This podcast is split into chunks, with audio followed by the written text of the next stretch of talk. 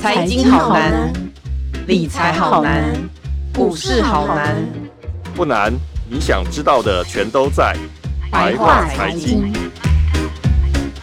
欢迎收听由联合报直播的联合开帕。您现在所收听的是白话财经，我是主持人瑶瑶。不知道许多年轻人是不是跟我一样，最近开始有一些感慨，房价这么涨，那我们什么时候才买得起房？那就算我们拼死拼活买到房好了，那这样是不是就没有钱生小孩呢？那更何况你退休的财富自由是不是非常的遥不可及？今天呢，我们请到了醒邦哥与瑞普来访市场研究部的总监黄书卫黄总监来跟我们年轻人聊一聊我们的买房的一个巨大的焦虑。我们请醒邦哥跟总监来跟大家打声招呼，醒邦哥。哎、欸，大家好，我是醒邦。哎，今天我们特别请醒邦哥，醒邦哥呢又特别找来了他的好朋友黄总监来跟大家来呃聊一聊。黄总监来跟大家打个招呼。哎、欸，大家好，我是黄书卫。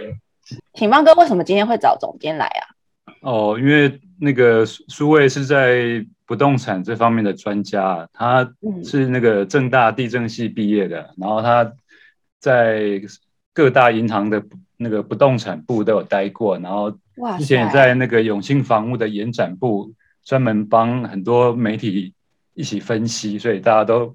他是算是很熟，对，好朋友这样。哇，真的，真是经历非常丰富，所以可以来跟我们聊一聊。你可以多问他一些问题。真的，真的，如果相信大家今天啊，如果一定会有黄总监的一些加持之后，我们会满载而归。好。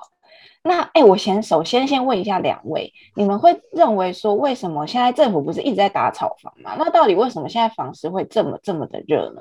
好，房市为什么会这么热哦？那当然，第一个是我们看到昨天的新闻哦，最近的新闻啦、嗯、哦，这个呃，台积电好像跟这个台中市市长。哦，他又见面了，嗯，说他准备在台中有机会设另外一个二奈米厂。嗯，那预计的这个投资金额是超过一兆哎，欸。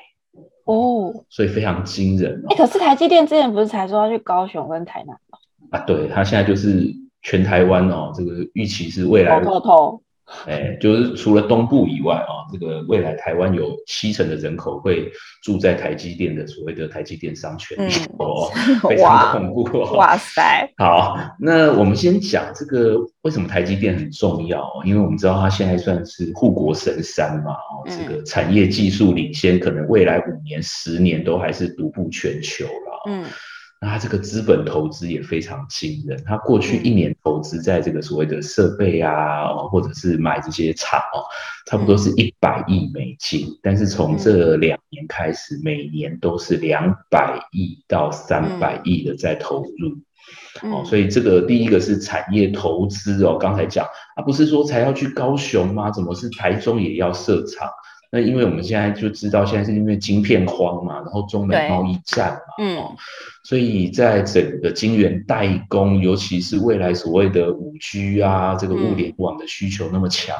嗯，再加上这电动车车用晶片，嗯，所以大家会觉得说，哇，这个就是未来整个产业的希望啊，或者是带动整个就业人口，甚至是所得的这个一个很好的机会。嗯，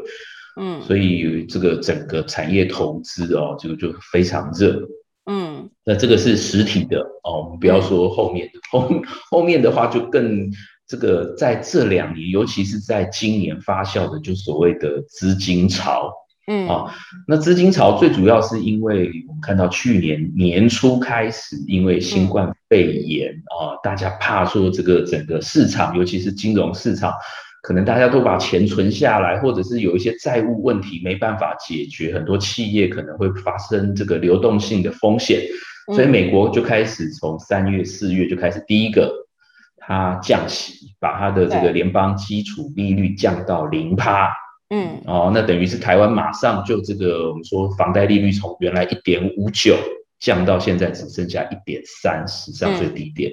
嗯，然后就是等于是大家的这个利息负担很轻。嗯，那第二个就是美国，它除了降利息以外，它同步有一个所谓的无上限 QE。对啊，那无上限 QE 就是每个月它买这个一千五百亿的国债啊、公债，还有一些企业债，然后投资这个整个往市场投资它的整个这个美金。嗯，那之后当然发产生的这个连锁效应，就是全世界的这个货币啊。我们看到整个货币供给量都要增加，不然整个美、嗯、美元贬了之后，整个这个进出口市场其实就秩序大乱。嗯，所以从去年年初到今年到十月为止，在台湾呢、哦，我们就先不讲哦，我们先不讲说这个大家拿去投资消费的钱是是有多少，嗯，嗯放在口袋里。的钱其实是最后，其实都就是已经最最已经没办法使用了，或者是不知道放到哪里的钱哦。基本上从去年年初到目前为止，增加了四点八兆，这个是央行统计的。哇哦，就是就是所有的这个金融机构里头。大家为什么感觉感觉很有钱，但都没有在我口袋里？就很可怕哈，这个对，的确就是货币超发之后，其实引发就是财富分配不均的问题会恶化，会更严重。这全世界都一样。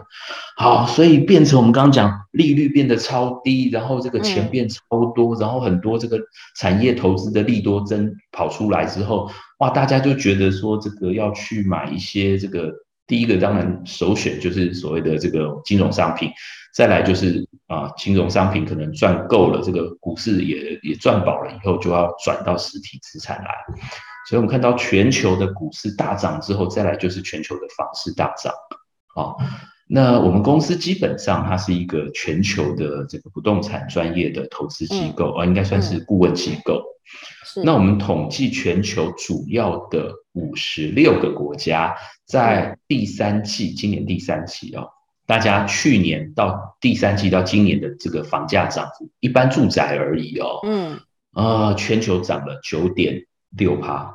全球九点九点六趴，九点六趴，哇，那将近一成了哦，对，啊，那台湾其实只有涨九点三趴，哎，台湾还不到不到平均哦。还不到平均值，更可怕的是哦，这里头刚讲五十六个国家，有二十七个国家，它的涨幅是超过两位数。哇啊，所以我们说什么南韩啊，打房越打越高，我们先不讲打房有没有用，至少它就是涨了二十三个百分点啊。嗯，那我们熟悉的像美国啊，也涨了十八九趴。哦，那纽西兰也是涨了二十七趴，英国也是涨了十三趴。就全世界只要是呃，我们刚讲了哦，这个财富分配不均，然后这些防疫条件做得比较好，或者是它的呃经济发展程度比较高的房这个市场哦，其实它的房价都涨非常多。那五十六个国家只有两个国家在跌哦，那即使是像哪两哪两个，就是像西班牙、像印度。哦，但是它跌的幅度也不高哦，嗯，不大哦，它可能就是在一个百分点以内，可能就只是跌零点二帕、零点六帕，嗯，所以基本上整个市场来讲哦，刚才讲说啊，为什么大家都呃这个怎么会大家都涨？不是，是全世界因为货币的原因哦，就是水涨船高嘛，哦，这个货币超发就变成整个资产。的价格，这个货币变贬值了啦，所以资产价格会提高，所以这个是一个很基本的原理。那大家说，那政府有没有措施啊？政府措施有没有用？基本上全世界都有在打房，或者是有在压抑这样子的资金热潮，但是效果就是非常的有限，有限啊，因为我们看到，那政府自己在做庄，自己在做多，那另外一方面在打房，那它其实它。怎么拿捏那个呃手段的强跟弱，或者是他那个方向，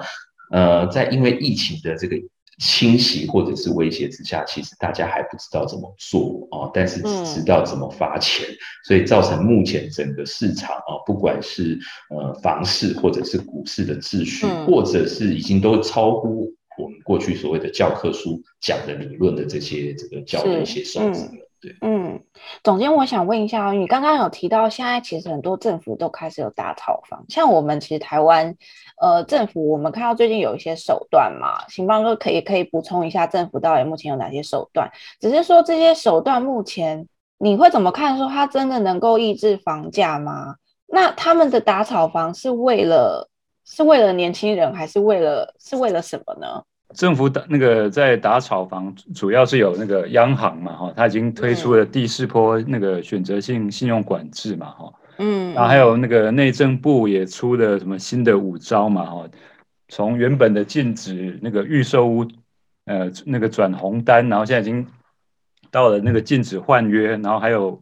那要严惩那个炒房者嘛，炒房者要要抓去关三年那种刑法。真的假的？对啊，都已经都已经出来了。这个哦，真的，这个还要带要拿去关三年。对对，他他说你有意图造成市场恐慌或不安者啊，就有那个三年以下的徒刑跟那个五千万以下的罚金，这样对不对？哇，我是要带立法院通过啊，代表说对对对，这个政府的那个力道已经是越来越强了，连这个刑法都已经摆出来了，这样对。然后就他，而且他是各个部会嘛，然后尽管会有加强什么精简嘛，然后然后财政部各县市有加强那个囤房税的税率这样对，嗯嗯，然后等于是所有部会都动员了，对对对，然后然后可可能大家还没有感觉到那个效果啦，可是对。问题我请教过那个那个苏卫嘛，哈，他说他给了给我一句话说不是不报啊，时候未到，时候未到，对这个你可以好好请教黄总监，黄总监。这么多这么多措施有没有用啊？呃，有没有用啊？因为基基本上我们刚讲就是钱太多了哦，所以央行从去年十二月八号就宣布了这一次的这个应该说这一波的所谓的呃现贷的一点零了哦。嗯。对于说这个建商它的这个土地融资啊、建筑融资啊、余屋的贷款啊，哦，然后再来就是呃一般人如果买房的话，第三户以上的贷款都有做限制，然后还有公司户。买住宅的贷款都有限制，这个是在做资金源头的管控。嗯、对，好啊，但是有没有用？我我只要讲说到今年十二月做了第四波管控，那就表示说前面三波基本上、就是、都没有用。对，就是它的效果就是非常的有限嘛，哦，所以它要一直施压。那我刚刚讲市场上上面的钱实在太多了，所以建商满手现金，他也不怕你限贷。嗯，然后它市场上很容易就能取得现金，它也不怕你现贷啊，而且它再加上整个投资热潮这么这么旺盛，他很快就可以把钱周转回来，所以他钱滚钱，他也不怕你央行管制他的这个金流经脉。对，好，那第二个呢，就是我们看到去呃，应该说今年的七月一号有两个二点零啊，一个是内政部的实价登录二点零，它对于预售屋的登录，还有这些这个呃中呃成屋的登录，它都有新的限制或者是新的做法。嗯，好，那第二个就是财政部的房地合一税二点零的房地合一税二点零，它这一次已经追溯到预售屋。好，嗯，好，那我们必须讲这一次的投资热潮，跟我们说从这个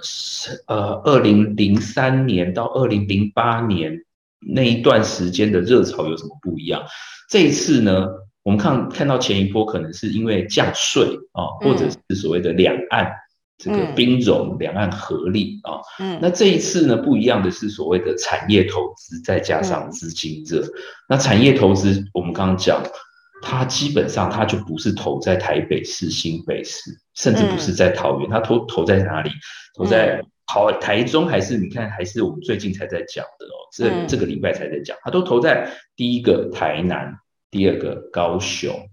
哦，产业去的地方，哦、对，那这些的地方，对那些第一个它它有什么特色？第一个是它当然房价很低，嗯、哦，再来这些地方呢，我们必须讲，它可能呃十几二十年，甚至三四十年，它不是农业县。不然就是它的这个工业发展已经是一个夕阳产业，我们像说这个高雄的这些重工业，嗯，所以它已经很久没有这样子的产业兴奋剂进来，哦，所以他基本上他就碰到几个问题，第一个是那边的房价很低，而且是数十年如一日的低，然后再来就是也没有人去那边做建筑投资，嗯，好，那现在资金进来以后怎么办？就是在从化区盖很多预售屋，然后对，啊。那这些东西很特别的，就是预售屋基本上也不太受你金管会呃或者是央行的管控，因为我预售屋，我的买方我需要贷款吗？不需要啊，我只要要准备一层两层的，嗯。嗯，而且我们知道，因为现在资金太多，很多人就打出这个建商打出所谓的工程起零付款，或者是很低的这个资金就可以签约的这个条件。所以对于很多买方甚至是投资方来讲，他基本上他也不不管是对建商或者是对这些投资人的买方来讲，嗯，这些管制来讲，呃，我们说尤其是央央行的这个金流的管制来说。贷款的限制对他们都没有感觉，所以，嗯，我们说两个二点零，它基本上就是针对所谓的预售屋在做管制，但是那个时候他下这个药又下的好像没有做到完整，没有做整套，就所谓的呃，我们刚刚讲呃换约，就说现在啊这个换约不准换约，为什么呢？因为我们知道在。呃，实价登录二点零的时候，他只有讲，嗯、他说你哎，你你你以前买这个预售屋的时候，什么时候实价登录会出来？他是说你代销啊，跟建商，你的约满的时候哦，你再去登录就好了。哦，所以我不用一开始就登录哦。是，所以以前的制度，在今年七月一号以前的做做法是，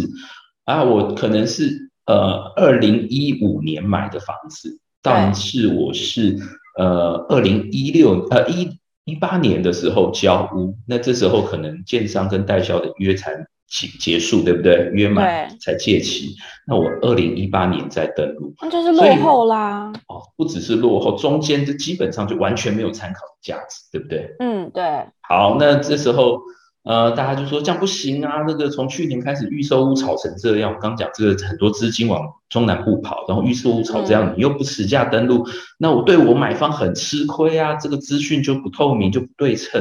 对啊，这整个被掌握在这个代销手上，所以就要求说，那不行，那你就是你要跟中古屋一样，那中古屋是要过户以后才这个一个月内你要去做实价登录，嗯，那我要求你只要跟呃建呃我们说建商跟买方只要一签约一样，比照他的办理三十天内你要去登录，嗯，那就有人讲咯，那我会不会有作假登录？他说不管，那就先登录再说。那说那会不会有换那换约怎么办？就说到中途的时候，例如本来是醒帮买，但是他觉得说，呃，他还有其他资金用途，他想卖给我，这个要不要去登录？那内政部那时候是说，啊，你这样子程序太复杂了，你一直把价格垫高，会造成资讯的混乱，所以不用，就是第一次你买的那个人，醒帮买了就去登录，然后我们就一个月内我就让你实价登录，然后我就上线，啊，好了。这个这个会不会有点违背我们一般对资讯或者是资讯管控或者是这个交易秩序的这个认知嘛？啊，对啊，他就是这样子便宜行事之后，就发生了很多问题啊。我们看到那建商或者是代销就见猎心欣喜欣欣喜了。以前我告诉你玩销，你不相信，没问题。现在就把实价登录平台当成我的价目表，当成我的。完销佐证，我我什么时候完卖完的，或者是我现在卖了多少价格，我卖的多高，我都给你看。那后面的换约没关系，呃，今天你很多人说啊，这个对于这个这个投资客啊，对于这个建商来讲，可能有一边吃亏，有一边得利啊。例如说我换约的时候。呃，或者是我可能是要解约的时候，我要付给建商钱，但是我们知道，其实有时候投资客跟建商代销，它是互呃互利共生的啦。嗯嗯。哦，那就会变成说，很多可能是做虚伪登录的，你也抓不到把柄。嗯。或者是用人头登录的，但是到时候换约的时候，它这个呃实际成交的价格或者实际的成本，其实对于消费者来讲又被玩弄了一次，再加上。呃，政府机关没有想到，现在这个通讯软体这么发达，大家开群组就在里头换约了，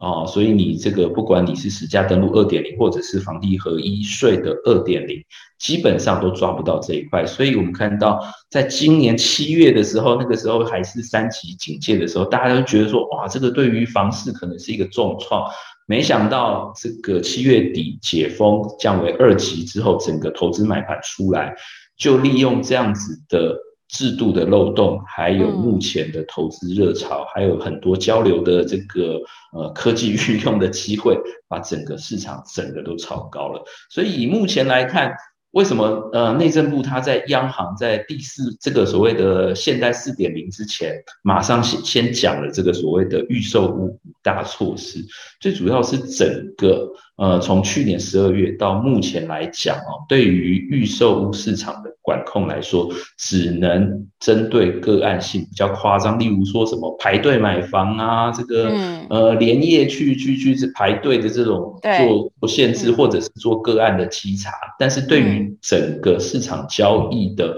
混乱，或者是对于这些年轻买方的一些焦虑来讲，其实完全没有解除的的功能。对啊。刚刚总监提到了，就是也有提到，现在政府的这些措施，其实对于年轻人的买房焦虑完全没有解除的作用。我必须说，现在年轻人的买房焦虑确实是很高。呃，总监，你待会可不可以来跟我们说一下，到底现在年轻人该不该买房呢？在这个时候，我买了房子，我是不是就没有钱做我后续的人生规划？但是我不买房，那我一辈子都要租房子吗？第一个这个问题哦，是年轻人买房，这个到底是一个真实的议题还是假议题哦？我之前在房仲公司任职的时候，我们就做过统计，这基本上就是各家都会做的统计，就是嗯，你自己的客户哦，到底是什么时候买房的？嗯，我记得我们那个时候做，一直都是三十九岁、四十岁、四十一岁，就是在四十上下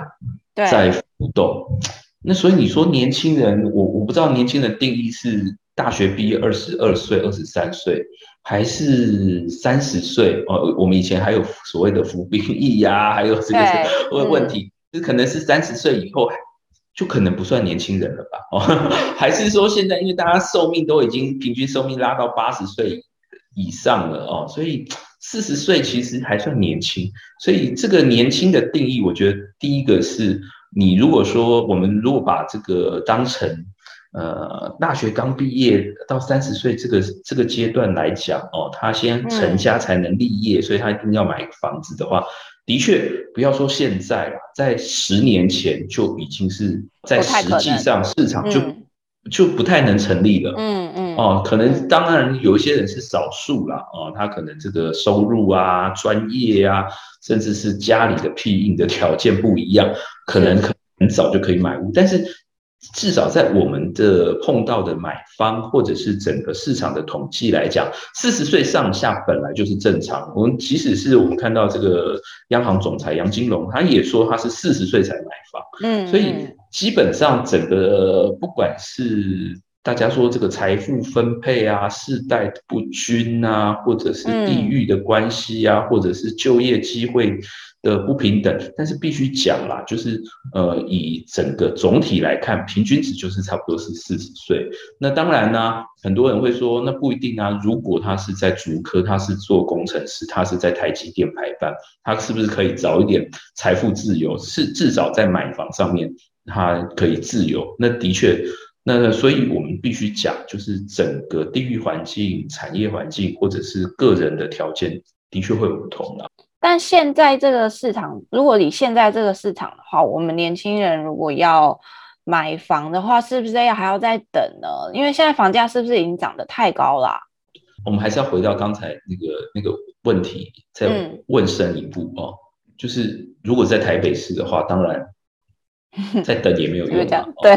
台北市好像这样的几率不太高。对，因为我们在即使是台北市有一个很好笑的状况，就是我们全台湾如果看所谓的廉政中心的这个贷款统计哦，嗯，呃，贷款可以贷，呃，我们应该说平均贷款的这个成数差不多是七十三点六趴左右。嗯，可以贷到七成多。那台北市呢，只能贷到七十一。是所有六都里头，再加新竹这个我们说七大都会区里头最低的。大家说哇，那台北市的人真有钱哦，只要贷七成就可以进场。哎，为什么啊？银行不是通常会针对比较都市的会贷比较多吗？对不对？因为台北很吊诡，因为台北真的房价太高了哦，哦啊，所以它它首购族的比例非常低。对。那所以变成什么的，很多都是换屋主，换屋主他不用贷这么多啊，是哎，是，他可对对对不对？哦，他可能是三千万的换三千五百万的，或者甚至三千万的换两千五百万的，他可能家里变空巢期，他不需要这么多房间。嗯哦嗯，所以他基本上贷款的成数要求，第一个他没有那么高，第二个是啊，我们知道台北市这个老屋的比例是超过五成，对，所以银行他会考虑到第一个就是。买屋的人的年龄，再加上这个房子的年龄，它会有一个上限，可能是七十加，或者是七十五。哦，那我们刚刚讲，可能你四十岁才买房，然后你这个房子又只剩呃屋龄超过四十年了，哇，那基本上它这个贷款的成数就就被压缩得很低。嗯嗯。所以在台北买房，这个就是。大家只看表面数字说啊七成，所以这个贷的很少，不是，是因为这边人不缺钱，或者是在这边的人根本不是一般首购在想象的的的的世界。嗯、那相对你来讲，哪边贷款的成数最高？是新竹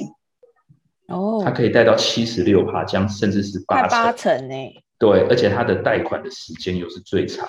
因为竹科工程师太太可以很早就买房这样。是啊，因为它的干脆新鲜嘛。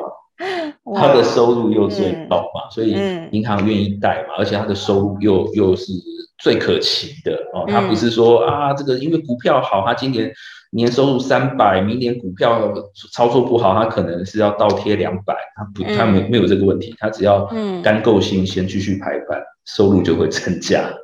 哇，哦，对，然后甚至是我们看到现在抢人抢这么凶，调薪也调这么快。是啊，嗯、哦，所以基本上。我们谈的这个议题，如果是在台北的受薪阶级的年轻人要在台北市买房，嗯、那可能真的是要早早洗睡了啊，洗了睡，不洗去睡嘛，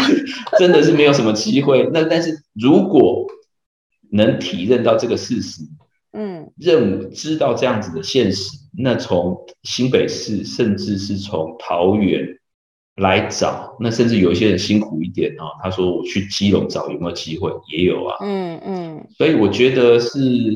从这样子来看会比较合理。那你你，但是反过来说，那在高雄、台南现在房价涨这么多，那那边的人买得起吗？那那边的市场基本上我们说它本来的房价所得比就没有像台北那么夸张。我们这样讲了哈，贷款跟所得比，台北是六成，嗯，台北是六成，台北是六成。高雄、台南呢？那边都是三成以下哦，差好多哦。举例来讲，一样是做公务人员，在台北市领的薪水会比高雄多很多吗？不太会。嗯，或者是在银行任职会多很多吗？嗯、如果他不是业务人员，不不太会，不会太不太会嘛。但是基本上他的。呃，收入是一样，但是他的房价可能是三倍，相对比较差低。嗯，对，嗯、所以我觉得很多议题，如果是在中南部未来有好的工作机会的话，其实，在台北市出生长大或者是在就学的年轻人，其实也不妨有另类的思考：我是不是在中部、南部有新的就业机会，或者是？在那边有成家就业的机会，我在那边是不是会有一个好的投资或者是买房的机会？我觉得这个是反而是值得大家思考的。因为我最近也跟很多人在谈啊，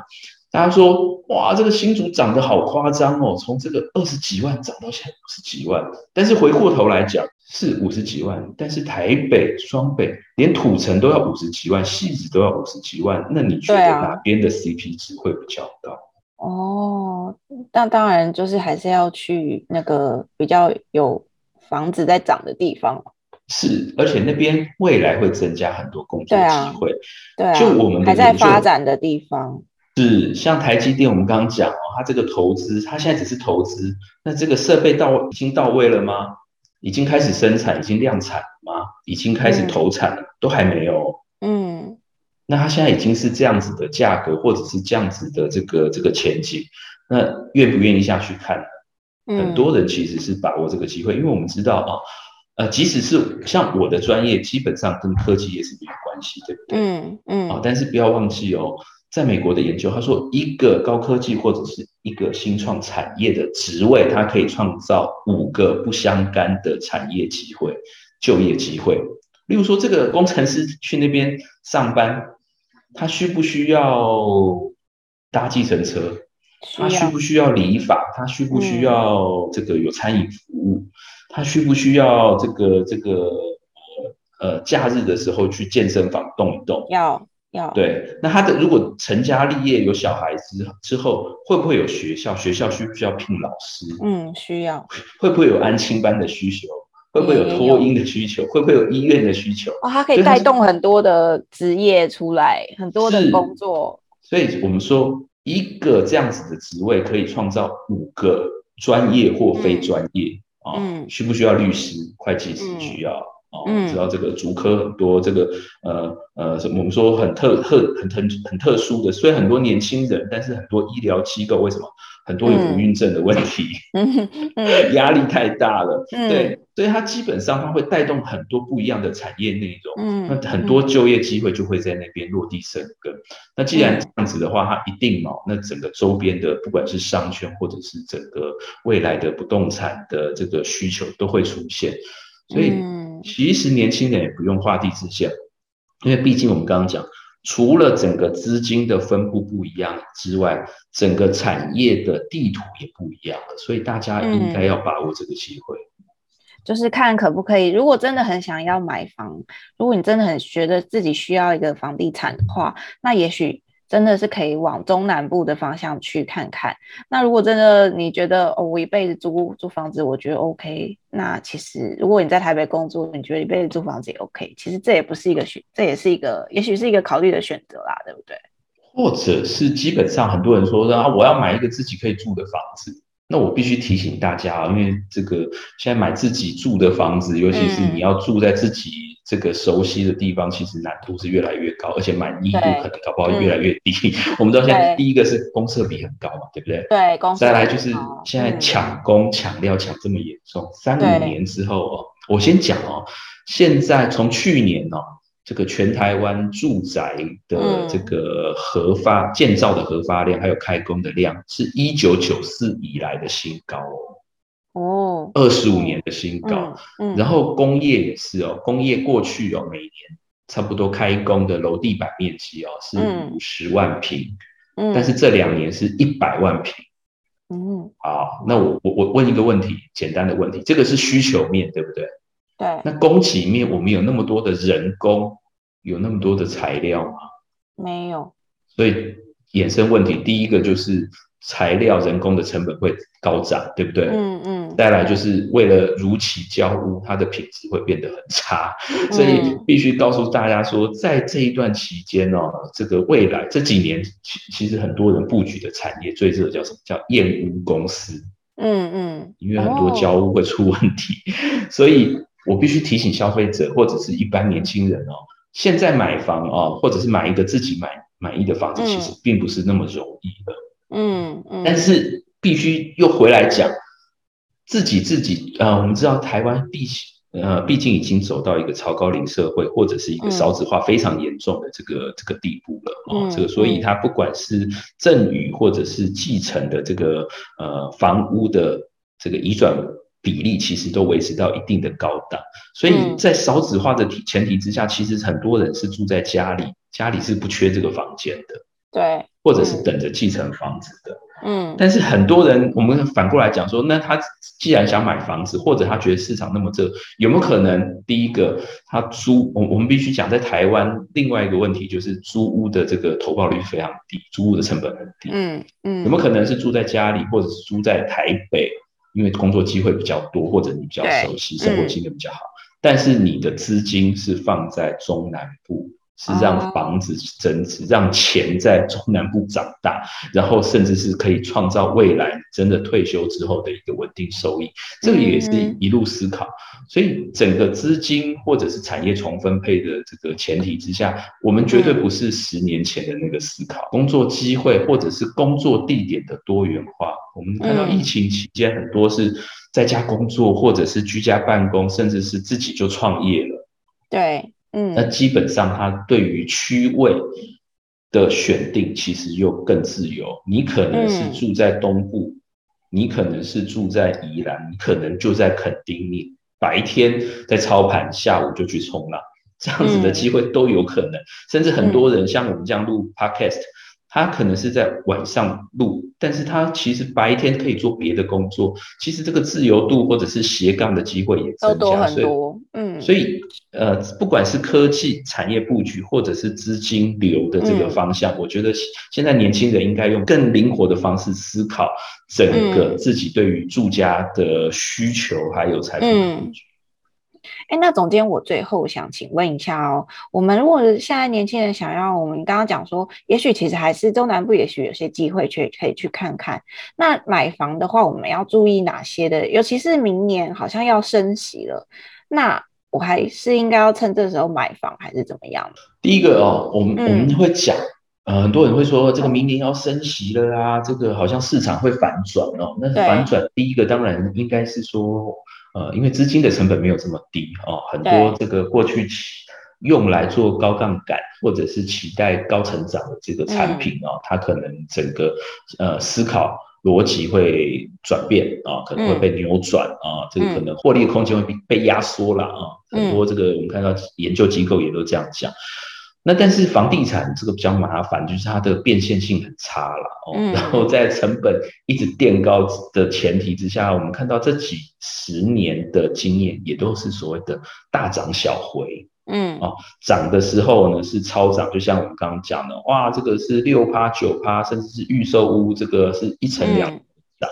但是真的修正的时候就非常有限了哦，修正可能就是呃一成左右到两成，顶多是这样。嗯、但是它很快的时间，它有可能会恢复回来啊，这个走走势往上恢复。嗯、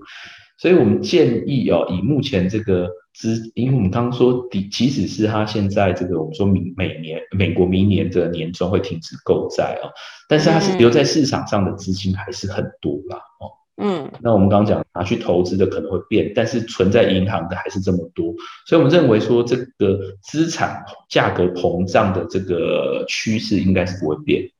嗯，哦，所以对于年轻人来讲，可能哦，尤其是自助客哦，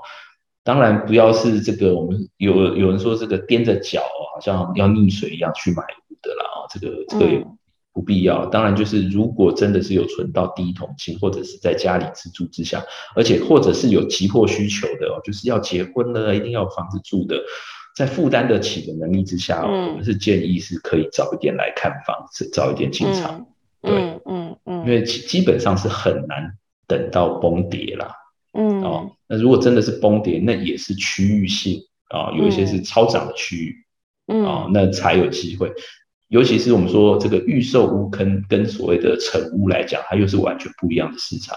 预售屋它可能投资客他手上会有 hold 很多物件，或者是建商手上会有很多余屋。他在单一的这个卖方或者是这个集中的卖方上面，它可以做价格的下杀，或者是所谓的我们之前讲多杀多。但是成屋不是，尤其是中古屋，我们碰到的就是八成以上的房屋自由率，自住买房非常现实，他没有必要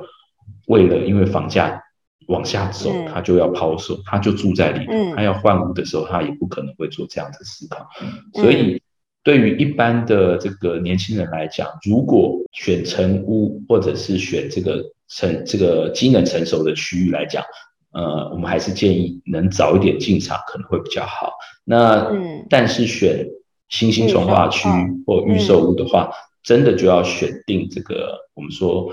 未来它这个会开发花结果，就是所谓的生活机能，在你交屋的时候就会成熟，或者是能稳定成熟的。然后再来就是，呃，基本上那个买盘哦，不要太多是这个区域不要太多是投资客的。啊、哦，这个第一个是可能本地买盘也不认同，或者是投资客自己在那边兴风作浪。那如果真的内政部这所谓的预售屋管控五招实现的话，那可能在短短的这个半年之内就会出现抛售潮，那消费者可能就要特别注意。嗯嗯，是，刚刚总监跟我们提醒了这个买房的交战守则。哎，那请邦哥最后来跟我们总结一下，你这边有没有什么要提醒我们年轻人可能刚开始买房要注意的重点？书位有提到一个重点嘛，就是明年可能是一个关键的转捩点嘛，对啊。然后我记得他之前有讲过，如果用二零一六二零一六的那个买卖移转栋数来举例嘛，哈、嗯。嗯，那苏伟，你是不是有提出一个论点，说可能呃，明明年可能还是一个资金泛滥，然后会慢慢的退潮嘛，然后可是后年以后会会比较可能可以看到希望这样嘛，尤其是现在那个这个打房，后年会比较有希望吗？尤其是打房政策可能明年才开始发酵，然后明年又又有选举，然后居住正义又、嗯、又会被提起这一类的、嗯、对相关的事情这样。好，所以我们可以等到后年喽。而且而且现在不是你你上次有讲，现在有一些投资客已经开始在抛货了，这样不是吗？对，因为前一波的我们说 QE 它收场，它是从二零一三年宣布嘛。那我们知道隔两年之后，这个资金的这个这个余波荡漾，到二零一五一六年才在台湾的房市整个这个所谓资金退潮，或者是投资买盘退潮。在二零一六年，就是创下这个有记录以来的买卖移转动数，就是所谓的交易量最低的五十二十六万的那个顶点。嗯、OK，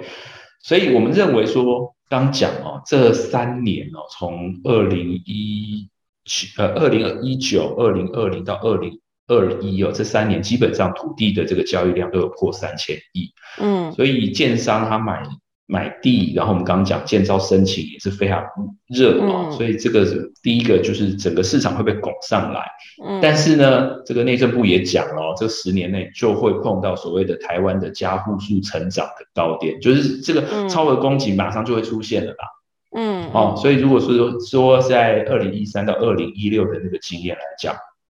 如果明年开始是宣布所谓的 QE 终止，然后开始升息，升息。对，预期是第一个是投资买盘就开始退潮，然后再来就是很多已经上车的建商，他买了地，他开始盖房子。到时候如果刚醒方提醒，如果这个预售屋的市场它的管制会这么严，要么就是碰到的问题是第一个是供给过量的问题会被凸显，因为需求端只剩下自住买盘，没有所谓的投资买盘了。嗯，啊，所以的确在市场上。出现价量修正的时间最快最快可能就是二零二三年，嗯嗯，大家觉得有点久哦，可是如果还有其他的事情冲击，可能二零二二年就会出现一些变化。那当然啦，如果内政部啊，我很多人在挑战内政部啦，说这个刚行方讲说这个要被抓去关呢、欸，这个是刑法哎、欸，这个好像连行政院可能都出不了关，因为。未来这个所谓的这个这个诉讼人是地方政府或内政部要出来一一个一个告哎，嗯嗯、那如果被法院这个到时候没有打赢，是不是就打击政府威信？对，所以这个基本上会非常的这个吊诡，而且在立法技术或者是未来执行上面会碰到很多冲突问题。嗯，但是如果他是真的是愿意这样做，或的确他他不用做太多，他只要锁住第一个是法人五年不能出售，嗯、我想很多人就被打出场了。嗯嗯，啊，那的确可能就在明年底后年就就可能会出现一些价量的变化。那的确，那现在哦，从我们说这个两个礼拜前内政部说这个大措施之后，很多。所谓的换约啊，就是他可能加个一百五十万、两百万，准备要这个坐收渔利的这些投资客，他基本上当天下午，他整个这个我们说换约的这个权利金，他都已经降下来了。嗯，所以如果政府啊真的是能排除一切这个经济或非经济的障碍。来执行这样的做法的话，的确会让市场会。你说那一天下午大概降了多少？那种本来开早上一百五的，下午只要八十，哇，就已经一半了这样子。对啊，降一半了。对，那到时候哦，如果真的确定的哦，这个如果名气可用哦，搞不好很多平盘就要出场了啊。因为很可怕的是，我们刚刚讲央行的贷款现在只剩下，如果是公司户贷款，它只剩下四成。那等于是你要逼他用六成的自备款交，那一定会对于市场有很大的风暴。对，是是。所以，我们其实是刚刚总监跟行邦哥也讲了，其实我们可以继续观察明年底到二零二三年房市的状况有没有一些巨大的改变。但同时，我们也要留意说，我们年轻人买房的话呢，也是可以去往中南部去看看啊。如果你真的很想要有房子的话，但是呢，同时你买房也要留意一下，买房有一些呃基本的要留意的一些观念，包括说，嗯，首购族。还有一些预售屋到底该不该买的问题。好，今天谢谢我们的总监于醒邦哥来跟大家分享这么多这么多丰富的资讯，谢谢两位，谢谢谢。感谢大家收听今天的白话财经。如果想知道更多关于房市相关的报道，请上网搜寻联合报数位版 VIP 点 UDN.com。我们下周白话财经见喽，拜拜。的报道，请搜寻 VIP U N dot com 联合报数位版，邀请您订阅支持。